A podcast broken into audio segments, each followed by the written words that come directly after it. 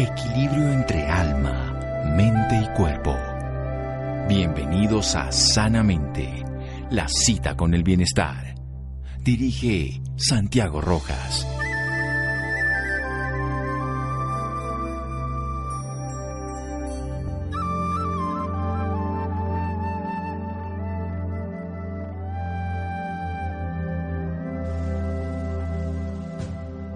Paz viene del interior, no la busques fuera. Siddhartha Gautama Buda. Buenas noches, estamos en Sanamente de Caracol Radio, su programa de salud. Un amigo que además admiro profundamente y lo quiero, ya él lo sabe y muchas personas también, porque lo digo públicamente que ha desarrollado todo un proceso terapéutico muy útil que generó además un bestseller y este segundo también ya lo está haciendo. El Milagro Metabólico, su primera obra pública y ahora el Milagro Antiestrés de Editorial Planeta. Carlos Jaramillo, médico de la Universidad de La Sabana.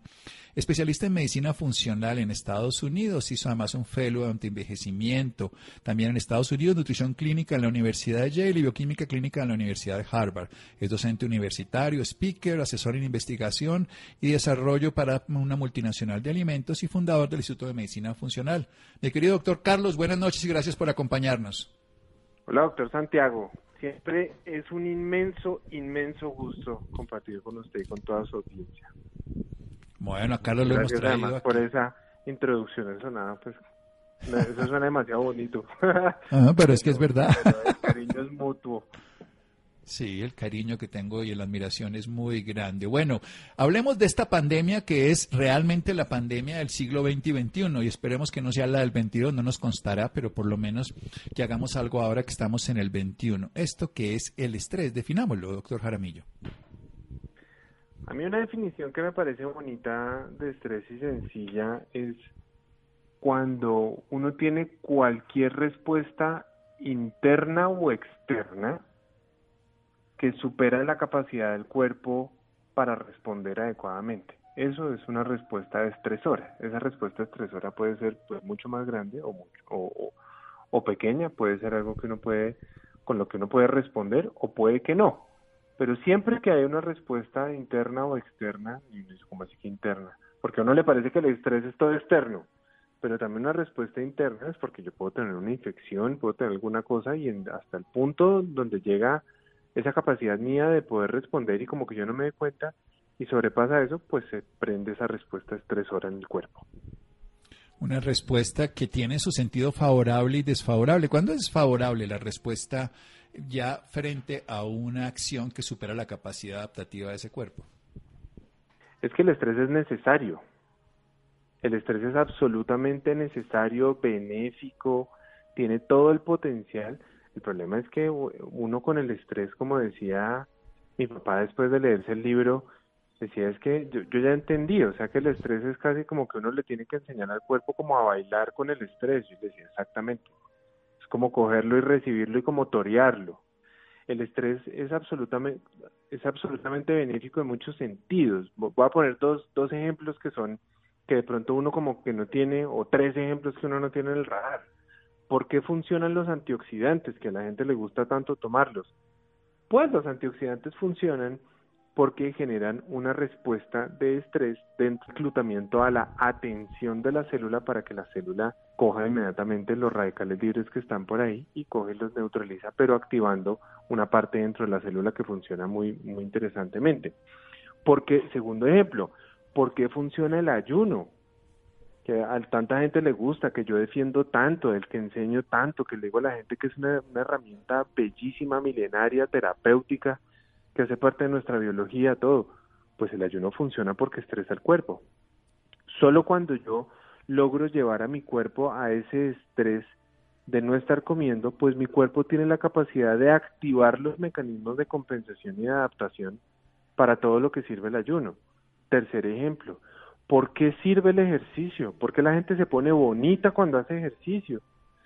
Uno solamente, ese eso que la gente quiere más que el oro y que los diamantes, que es ese mecanismo de quemar grasa, que no se llama quemar grasa, sino oxidar grasa, o utilizar la grasa como energía, eso solamente sucede cuando yo estreso a mi cuerpo. porque a uno le crecen los músculos cuando va al gimnasio? Porque manda una respuesta de estrés del músculo al cerebro que le dice al, al, cerebro, por favor usted viene y me repara el músculo, pero no solamente me lo va a reparar, sino me lo va a poner más grandecito. Hágame el favor. Bueno, doctor Jaramillo. El estrés es necesario. Sí, eso estoy de acuerdo y vamos para adelante en la siguiente parte para desarrollar esa idea de un estrés necesario, cuando tiene sentido, luego hablaremos del cortisol y de muchas cositas más. En un momento aquí en Sanamente de Caracol Radio. Síganos escuchando por salud.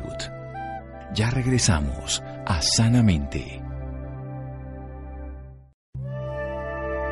Bienestar en Caracol Radio. Seguimos en Sanamente.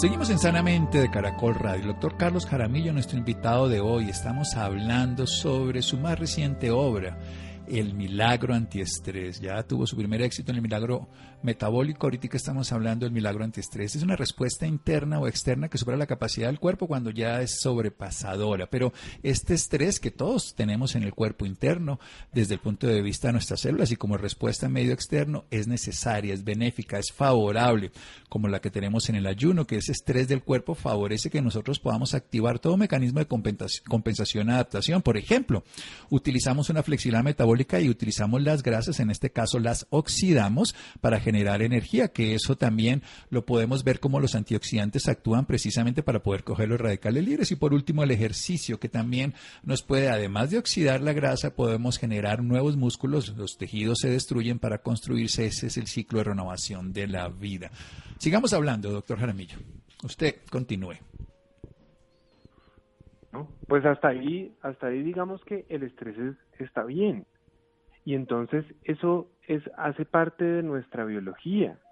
Es que hasta ahí eso es lo mismo que nos iguala a cómo respondíamos, cómo hemos respondido en toda la historia de la humanidad, cómo respondíamos a cuando le perseguía el, tigre o cuando le venía persiguiendo el, eh, el tiranosaurio o cuando venían las heladas o cuando no había comida, ¿por qué respondíamos? ¿Qué era eso que nos permitía estar respondiendo adecuadamente? Entonces, uno tiene un sistema de adaptación en el cuerpo que es superior, que uno cree, y uno dice, bueno, ¿y esa vaina del estrés de dónde viene? Eso a mí me han hablado que viene ahorita que usted decía antes de la pausa, que no es que eso, dicen que es que eso son unas hormonas, ¿cómo así que unas hormonas? Ah, sí, es que hablan del cortisol, pero es que tenemos que entender que eso eso es un sistema de adaptación del cuerpo que interconecta absolutamente a todo el cuerpo. Eso no es solamente unas hormonas. Porque es que cuando yo tengo estrés, sea estrés en mi cabeza, que es para mí digamos que el estrés se divide en dos, que es el estrés que yo percibo como estrés, que es toda mi conexión con el mundo externo en mi forma de entender la realidad, entendiendo que lo que a mí me estresa, lo que a mí me gusta, lo que a mí me genera miedo, ansiedad, angustia, es única y exclusivamente una creación de mi mente y de nadie más. Es solamente una realidad para mí. Pero también existe, que eso es lo que uno llama el estrés emocional, pero también existe el estrés del cuerpo. Cuando yo estreso a mi cuerpo con mi mala alimentación, con el exceso de wifi, con la falta de sueño, con la radiación de los aeropuertos, de los aviones, de las redes eléctricas en las que estamos metidos todo el día en las oficinas, con el tabaquismo, el alcohol, la trasnochadera, la madrugadera, todo eso, pues eso hace que el cuerpo llegue a un punto en que empieza a fallar y uno puede decir, pero este doctor está loco, este señor está loco. Si es que, pues eso al fin y al cabo es el estilo de vida que tenemos hoy, sí, es que ese es el problema. El problema es que antes nuestro cuerpo recibió una respuesta estresora buena y le permitía sobrevivir, porque para eso es que uno, uno responde ante el estrés para poder sobrevivir, pero también después viene un sistema de reparación y de recuperación. El problema es que hoy vivimos todo el tiempo estresados en la mente y todo el tiempo estresados en el cuerpo. Entonces ya ni siquiera escogemos, ya ni siquiera elegimos cómo es que, cómo es que estamos viviendo, porque simplemente vamos por la vida sin saber qué es lo que vamos a hacer con nuestras elecciones mentales y vamos por la vida sin saber cómo van a ser nuestras elecciones en nuestro estilo de vida. Y lo que termina sucediendo es que el estrés hay, hay mucha gente que me puede decir, ¿y usted por qué escribe un libro del estrés? Y yo creo, por Santiago, eso podemos estar absolutamente de acuerdo los dos.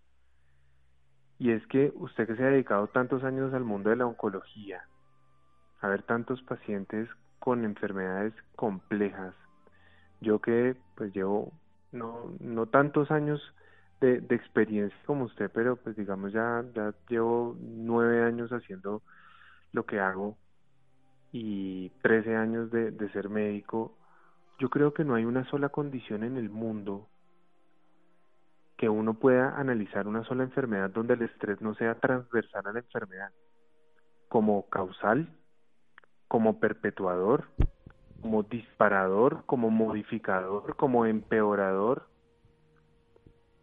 Y existe además en diversas formas, pero es que el estrés ni siquiera nos damos cuenta eso qué es. Eso es como de esas cosas que todo el mundo lo ha sentido alguna vez en la vida, pero nadie sabe eso de qué se trata. Hay una cosa esencial.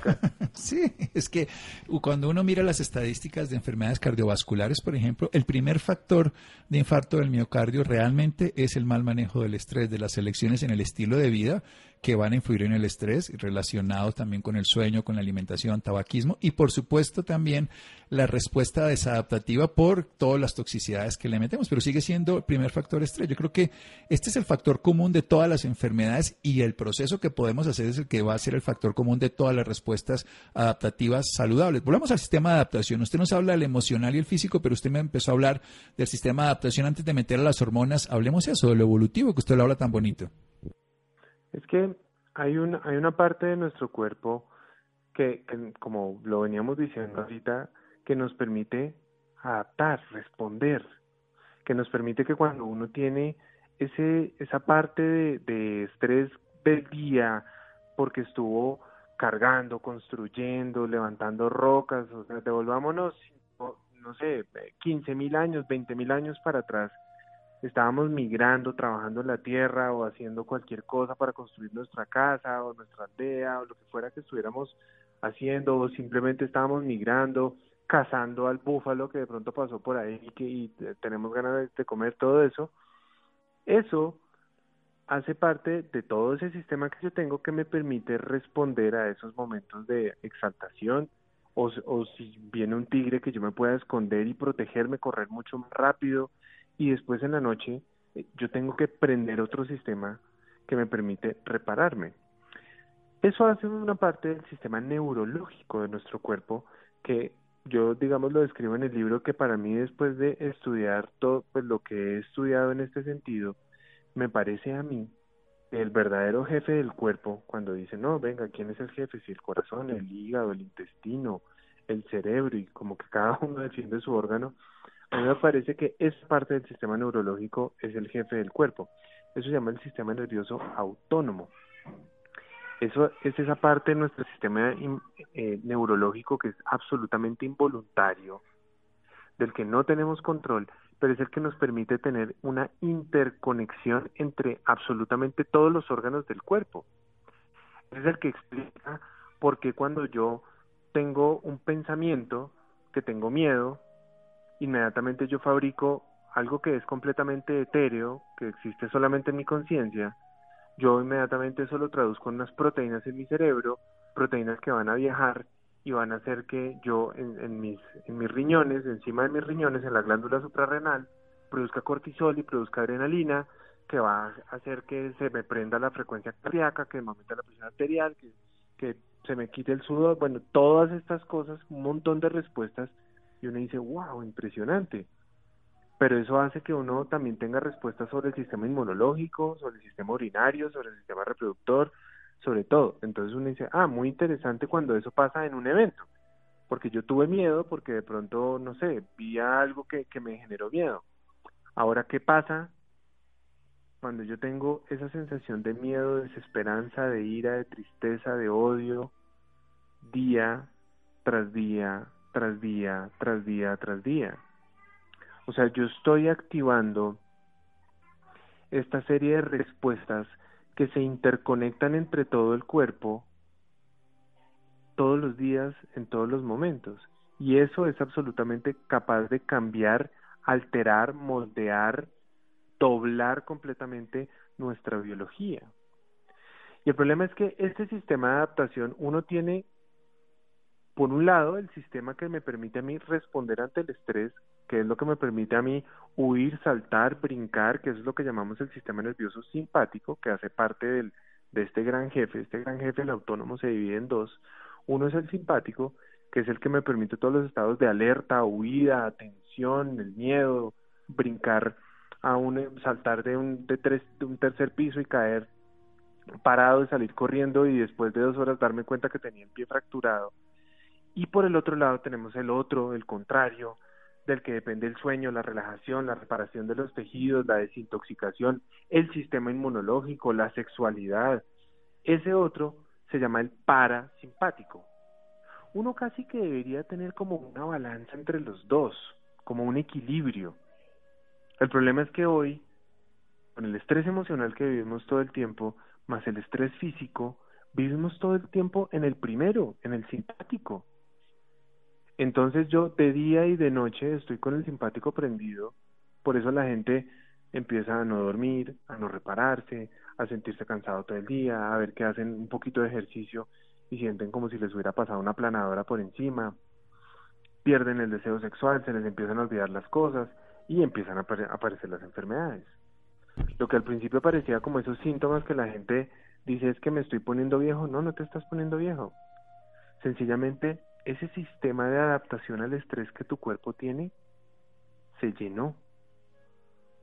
Ya se, llenó la copa y se rebosó, ya, o sea, ya. Y no te Bien, doctor Jaramillo. Vamos a seguir en un momento después de, de este corte. Yo soy feliz de escucharlo, pero tenemos que dar este pequeño corte y seguimos en un momento. Síganos escuchando por salud. Ya regresamos a Sanamente.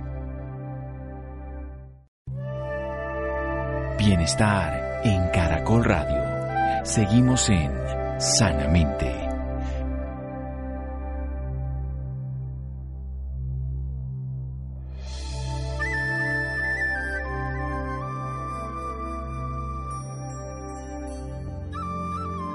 Seguimos en Sanamente de Caracol, hablando de nuestro sistema de adaptación, que lo tenemos para la supervivencia, que además tenemos un regulador que interconecta todos los organismos, todos los órganos del cuerpo y el organismo en una sola realidad. Es modulador de todas las funciones que aparece de manera automática con sus dos vertientes, el simpático que nos permite huir, luchar, que manifiesta el temor y el parasimpático que tiene que ver con otras funciones diferentes, como puede ser la relajación, la desintoxicación, el sistema inmune, la sexualidad, por supuesto el sueño y el descanso. Esos dos se tienen que equilibrar de una manera sustancialmente justa, pero infortunadamente nuestro mundo moderno nos está llevando a tener activado el simpático de lucha y huida, un proceso de desadaptación y no de adaptación.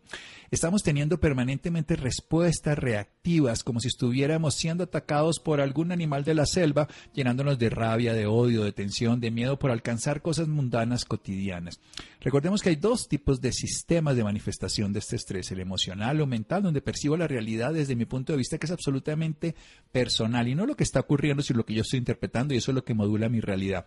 Y la otra, la física, que tiene que ver como resultado de la interacción con los campos electromagnéticos, el Wi-Fi, también por supuesto con el tabaquismo, alcohol, mala comida, malos hábitos de vida, en fin. Y lo estamos hablando para que tomemos elecciones coherentes. Siga, doctor Jaramillo.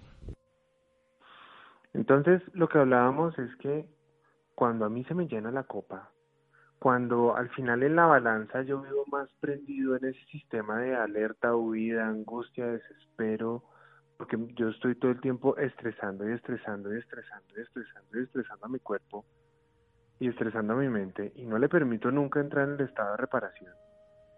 Entonces, pues si yo no me reparo, la renovación de tejidos va a ser mala y si yo tengo mala renovación de tejidos, todo puede pasar. Puedo tener desde envejecimiento prematuro, enfermedades autoinmunes, problemas con la tiroides, porque la tiroides de, la tiroides depende la renovación de los tejidos. Todo el mundo piensa, todo el mundo le dice, ¿para qué sirve la tiroides? No, para el metabolismo y para no engordarse. Ajá, esa es una función porque de la tiroides depende el presupuesto, o sea, la tiroides es como el contador del, del, del cuerpo, el que maneja yo cuánto gasto y cuánto, cuánto guardo.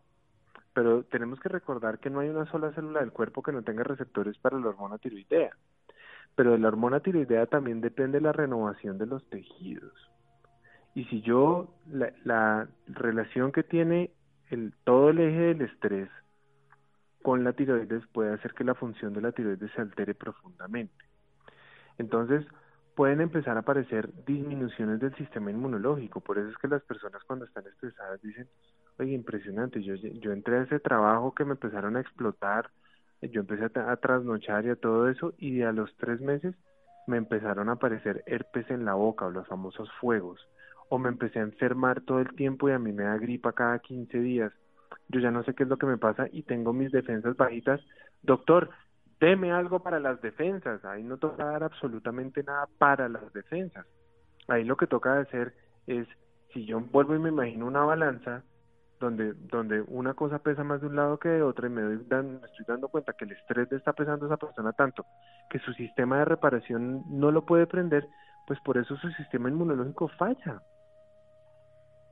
Entonces, cuando yo pierdo, cuando mi sistema de adaptación al estrés se enloquece, yo lo único que termino haciendo es que mi cuerpo empiece a perder la capacidad de responder y por supuesto que se va a enfermar. Y las enfermedades y las condiciones que aparecen con el estrés son múltiples y están absolutamente todas interconectadas. Del estrés, del manejo de este sistema, del, del descanso, la reparación, del parasimpático, depende, por ejemplo, el sistema digestivo. Entonces, por eso tanta gente cuando se estresa, pues desconecta, cuando se estresa crónicamente, desconecta la conexión que hay entre el cerebro y el, todo el sistema digestivo y aparece la gastritis, aparece el reflujo, aparecen los problemas en la vesícula, aparece el estreñimiento. ¿Y que termina creyendo uno que tiene colon irritable y termina después en un montón de procedimientos y de cosas sin darse cuenta que lo que se lo produjo fue una desconectada porque es que el intestino no funciona por wifi.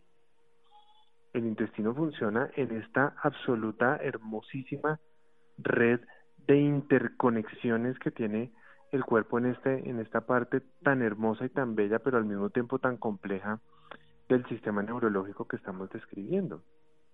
Entonces uno puede tener complicaciones por el estrés de cosas tan sencillas que pueden ir como desde dolores de cabeza, estar bruxando, que es esto que estar mordiendo los dientes de día o de noche, apretando los dientes, pues los dolores de, del cuello y, tener dolores de cabeza y cansancio, hasta terminar con infartos, deficiencias inmunológicas severas, eh, cánceres, enfermedades autoinmunes, no sé si ya había dicho infartos, pero o todas las anteriores, porque es que todas las anteriores son posibles. Sí, es un factor común, transversal, como lo dice el doctor Jaramillo, y que además aquí viene algo esencial depende de nosotros. Digamos que los terremotos dependen de la tierra, hay muchas cosas externas, el sistema inmunológico depende en gran parte de lo que hagamos, nuestro sistema adaptativo. ¿Cómo manejamos precisamente esa manera de tomar elecciones frente a lo que pensamos y percibimos la realidad, esa realidad que agobia y sobrepasa a los seres humanos, pero que en realidad es una interpretación nomás? Pues tal cual así. Es que eso es tan yo un día, hace poco vi una frase que la verdad he tratado de buscar a quién, a quién le pertenece y no he podido encontrar a quién le pertenece y no sería tan osado como al no encontrar a quién le pertenece decir, ah, no, pues mira, porque no, porque no es así, o sea, yo no, yo no llegué con, con esa información.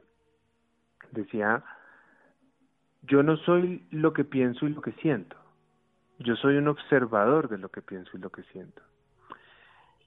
Y yo creo que cuando, con el estrés emocional, cuando yo me doy cuenta que todo lo que a mí me estresa es al final, como usted lo acaba de decir, una creación de mi realidad y la creación de mi realidad, mi forma de entender y de percibir el mundo, es únicamente mía, no es de nadie más. Si a mí me parece que el tráfico de Bogotá es el peor o es el mejor, no es ni lo uno ni lo otro, es el mismo tráfico a uno le puede parecer desesperante, al otro le puede parecer que es el mejor momento del mundo para poder estudiar, para desconectarse, para oírse un podcast. Y es el mismo tráfico de la misma ciudad a la misma hora. Entonces el mundo tal cual como yo lo veo y como yo lo siento es únicamente una creación de mi realidad. A mí me parece que esta situación que estamos viviendo hoy en el mundo es la más difícil que vamos a vivir en nuestra era, o por el contrario, la más maravillosa de aprendizaje, es una creación de mi realidad. A mí, la, semana pasada me, me, salió un, periodista con una pregunta así, ¿y usted cómo le va a decir eso a una persona que está pasando en este momento por una situación de desempleo, que no tiene dinero para absolutamente nada? Que es una percepción de su realidad, y le dije, pues, si hay una persona que en este momento está sufriendo por eso, pues yo lo único que puedo hacer es hacerme dueño de lo que por lo menos me puedo hacer dueño en este momento, que es con mi vida, que es con mis elecciones, que es con mi alimentación, con mi ejercicio, con la forma como me va a relacionar conmigo, con mi familia y siendo el eje fundamental de la salud en mi familia. Porque pues si en este momento no estoy, no, no tengo empleo, pues yo para qué me voy a acabar con la cabeza pensando en que no lo tengo. Entonces yo lo que tengo que hacer es volverme dueño de mi propia realidad, pero también actuar dentro de mi propia realidad. Entonces lo primero que uno tiene que hacer es eso, entender cómo me vuelvo yo un creador de la realidad, como soy casi que un arquitecto de mi propia realidad, y eso me va a abrir pie para la segunda, y es dentro del cuerpo físico, cuáles son esas herramientas que yo puedo hacer. Entonces lo primero es obviamente tener una buena alimentación, porque yo no puedo pretender que mi cuerpo esté crónicamente estresado por mis malos hábitos y seguir con mis malos hábitos. Porque es que eso va a alterar completamente toda mi biología y va a enfermar mi cuerpo, lo va a inflamar y eso hace que mi cuerpo no responda bien. Cuando vemos hoy que, las personas que dentro del 0.4% de la, de la población global, ese 0.4% de las personas que fallecen por COVID el 99, el 97% tienen enfermedades crónicas y las enfermedades crónicas en su gran mayoría son causadas por los malos hábitos. Entonces yo no le puedo dar a mi cuerpo la predisposición a que se convierta como un cuarto lleno de dinamita al que solo falta que alguien venga y le prenda, le prenda un fósforo. Porque eso es lo que pasa con el COVID. Viene y le prende un fósforo y desencadena tanta respuesta inflamatoria ¿Pero por qué? ¿De dónde viene esa respuesta inflamatoria? Pues porque yo tenía un cuarto lleno de dinamita. Entonces yo tengo que tener una buena alimentación, tengo que tener un protocolo de ejercicios, que no estamos hechos para este sedentarismo en el que vivimos hoy en día. Pero yo también le puedo ayudar a mi cuerpo con diferentes cosas. Le puedo ayudar a mi cuerpo con herramientas como el magnesio, que yo creo que a usted, doctor Santiago, le debe gustar mucho. Me encanta. como las plantas adaptógenas, ¿sí? Plantas adaptógenas como la ashwagandha, que son la rodiola, la maca, el eleutero, la chisandra, todas estas plantas que tienen unas propiedades tan bellas que hacen parte de la medicina tradicional de la India, de la medicina tradicional china, muchas medicinas orientales que hoy en día ya en, en, en Occidente entendemos cómo es que funcionan, cómo es que esto ayuda a equilibrar ese sistema de adaptación a múltiples terapias que uno puede hacer, pero digamos que de, para mí mi terapia favorita, y yo creo que mucha gente durante años lo vio como algo hippie, como algo que pertenecía a otras religiones, como algo que... Pero hoy en día cada vez se entiende más la ciencia de eso, claramente es la meditación. Yo creo que ese es los ejercicios más bellos que yo he descubierto en mi vida, pues, y que entre más lo practico, más quiero entenderlo, más lo recomiendo, más sigo aprendiendo y entendiendo y más me inspira y ahora sí entiendo por qué es algo milenario y porque es algo a lo que tanta gente se vuelve, pues entrega completamente su vida a eso. meditar tiene la capacidad de equilibrar completamente todos esos sistemas y para eso de acceder al infinito potencial que los seres humanos tenemos, lejos de cualquier religión porque es que la meditación incluye o excluye cualquier religión. Sí, no tiene no es separatista porque es una mente universal. Lo que hace la meditación y ya la neurociencia lo ve es que separa el pequeño yo y se convierte en un nosotros que es un todo, que es un planeta y que es un cosmos. Se nos acabó el tiempo, doctor Jaramillo. Excelente. Nos vamos a llevar esa frase que aunque no sea suya, vino a través de usted. Yo no soy lo que siento y lo que pienso, soy un observador de eso. También nos ha explicado muy bien la respuesta estresora fisiológica y natural que en el ayuno, que con los antioxidantes, el ejercicio, con el dormir bien, con el amar, reírse, disfrutar y meditar se produce de manera adaptativa, pero cuando estamos estresándolo con el wifi, con las redes permanentes, la conexión descontrolada, el tabaquismo, el alcohol, la dieta tóxica y la lucha permanente y la rabia y el odio es descontrolada. De nosotros depende, tomemos la decisión. ¿Dónde lo podemos seguir en las redes sociales, doctor Jaramillo? Usted es súper conocido, pero de pronto alguien que nos escucha ahora no lo conoce. Gracias, doctor. Pues eh, me pueden seguir en Instagram y en Facebook como arroba DR, como de doctor Carlos Jaramillo. O en YouTube también pongo ahí unos videitos con los que trato de extender un poco todo lo que hacemos en la consulta, pero hacia todos los hogares me pueden encontrar como Carlos Jaramillo Medicina Funcional y también tenemos canal en inglés.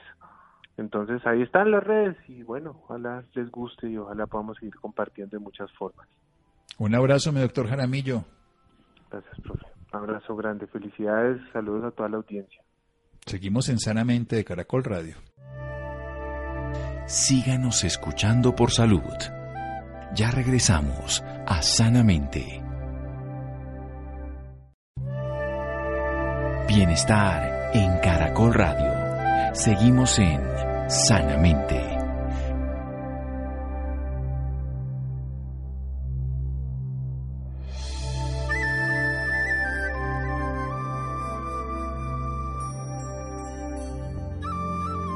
Seguimos en Sanamente de Caracol Radio, el doctor Carlos Jaramillo, que lo encuentran en todas las redes sociales de ERE, Carlos Jaramillo, y también en el Milagro Metabólico y el Milagro Antiestrés. Muy bien, entonces, otro tema que vamos a hablar ahora es cómo la hidratación puede ayudar a recuperarnos de una enfermedad viral. Gracias, Laura. Hola, muy buenas noches, Santiago, para usted y para todas las personas que nos sintonizan a esta hora.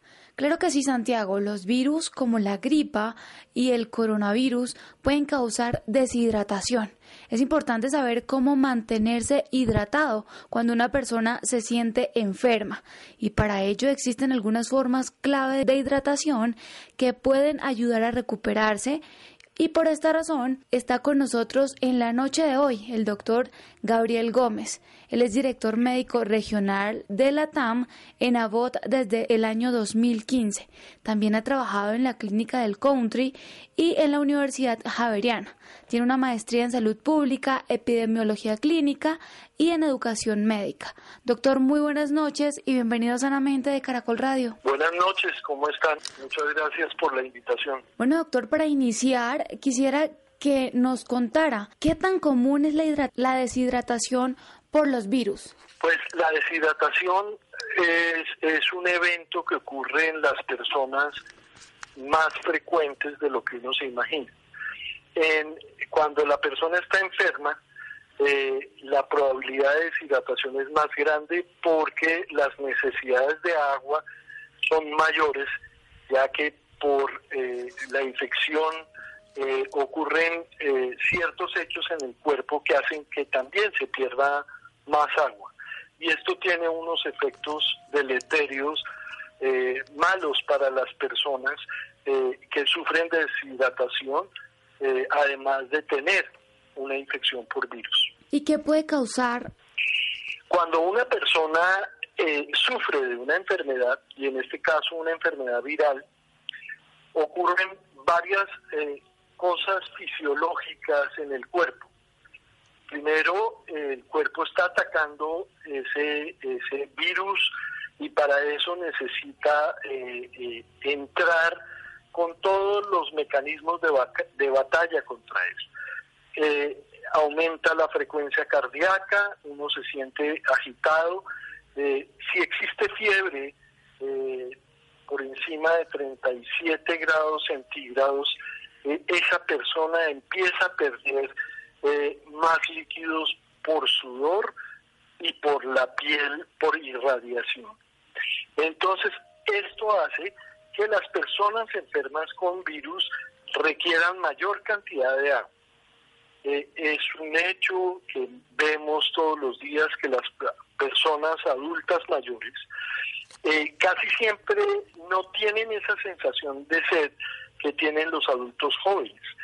Y como es un hecho casi natural el tomar agua, los adultos mayores están sujetos con mayor frecuencia a la deshidratación y a sus efectos muy malos eh, eh, cuando se acompaña de una infección viral. Entonces, en resumen, podemos decir que atacar a la infección, unido a fiebre, unido también a tos, a respiración rápida, hace que se pierdan mayor cantidad de líquidos que si no se reponen, la infección es muy probable que empeore y que no mejore. Doctor, ¿qué otros casos puede generar deshidratación? ¿Qué otra patología?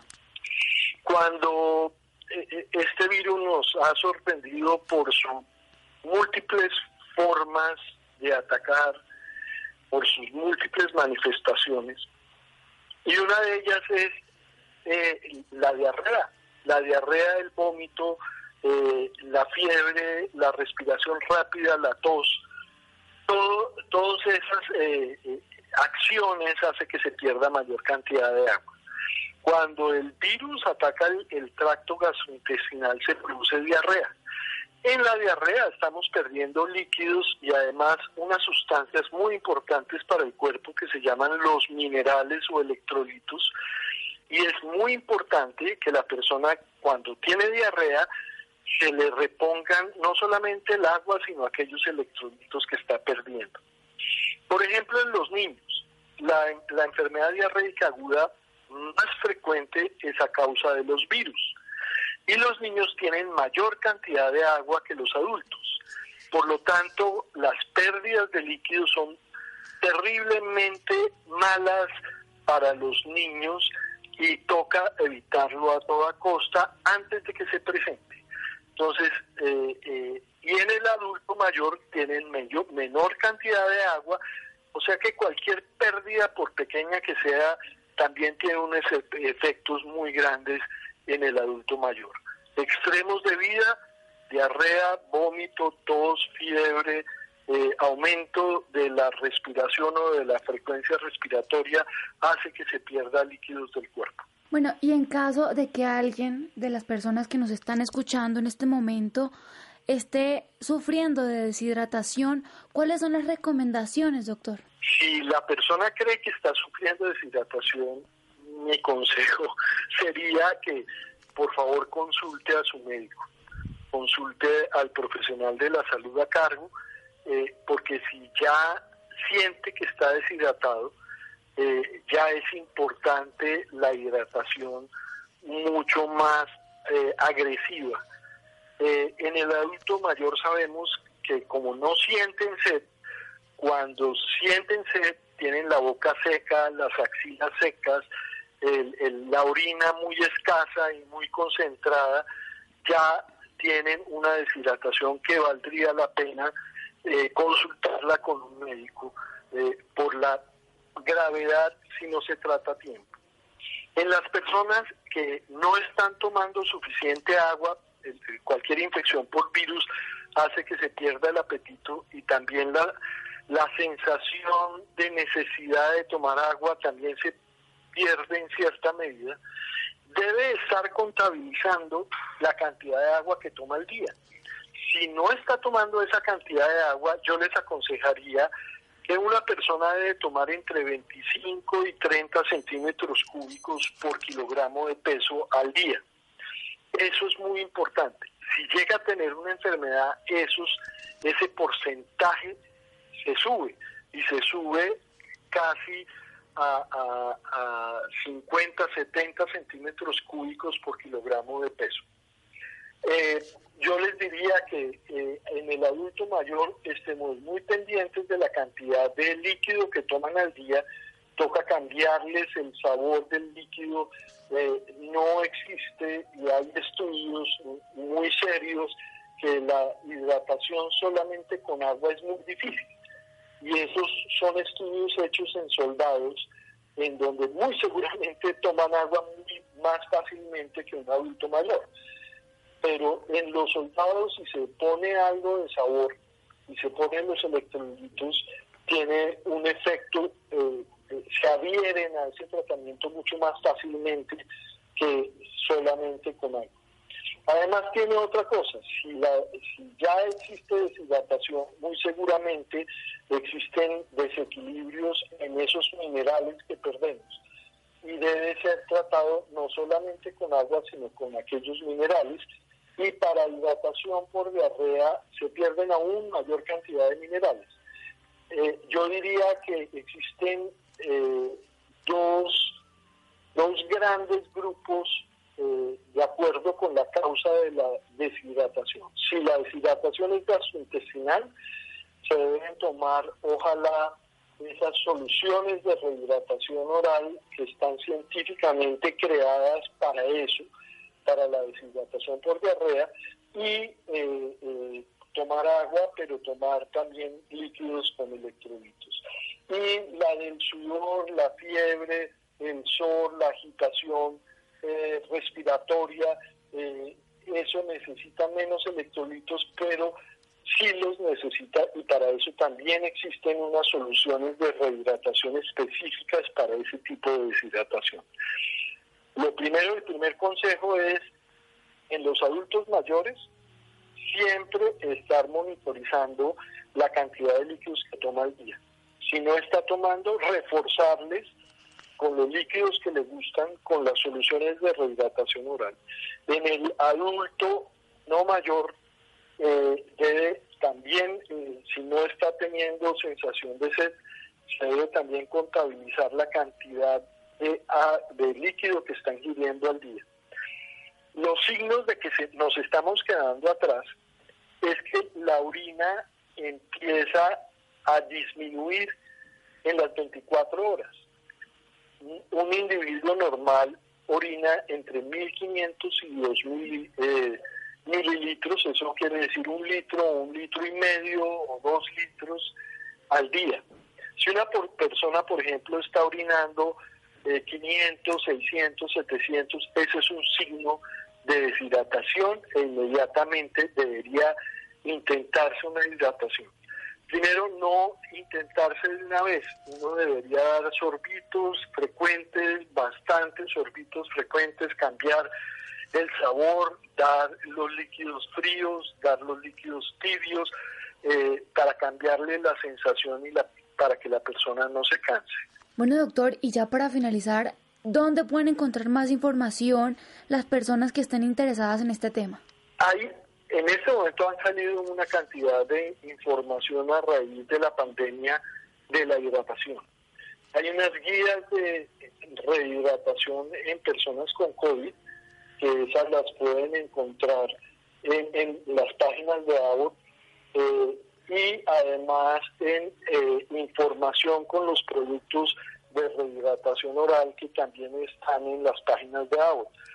Cualquier persona que tenga alguna duda también puede comunicarse con nuestras direcciones médicas, con la dirección médica, eh, con el doctor Oscar Quintero o el doctor Oscar Incapié, eh, en, los laboratorios en Colombia. Bueno, doctor Gabriel, muchísimas gracias por esta valiosa información y por acompañarnos esta noche en Sanamente de Caracol Radio. No, muchas gracias a ti y considero que este es un problema muy frecuente que si no le paramos bolas está causando eh, eh, está causando problemas para el tratamiento de las enfermedades y para que la gente salga mejor si las padece. Bueno, llegamos al final de Sanamente. Laura, muchas gracias. Rolando, Ricardo Bedoya, y Rodríguez, Freddy. Quedémonos así con una voz en el camino con Ley Martín. Caracol piensa en ti. Buenas noches.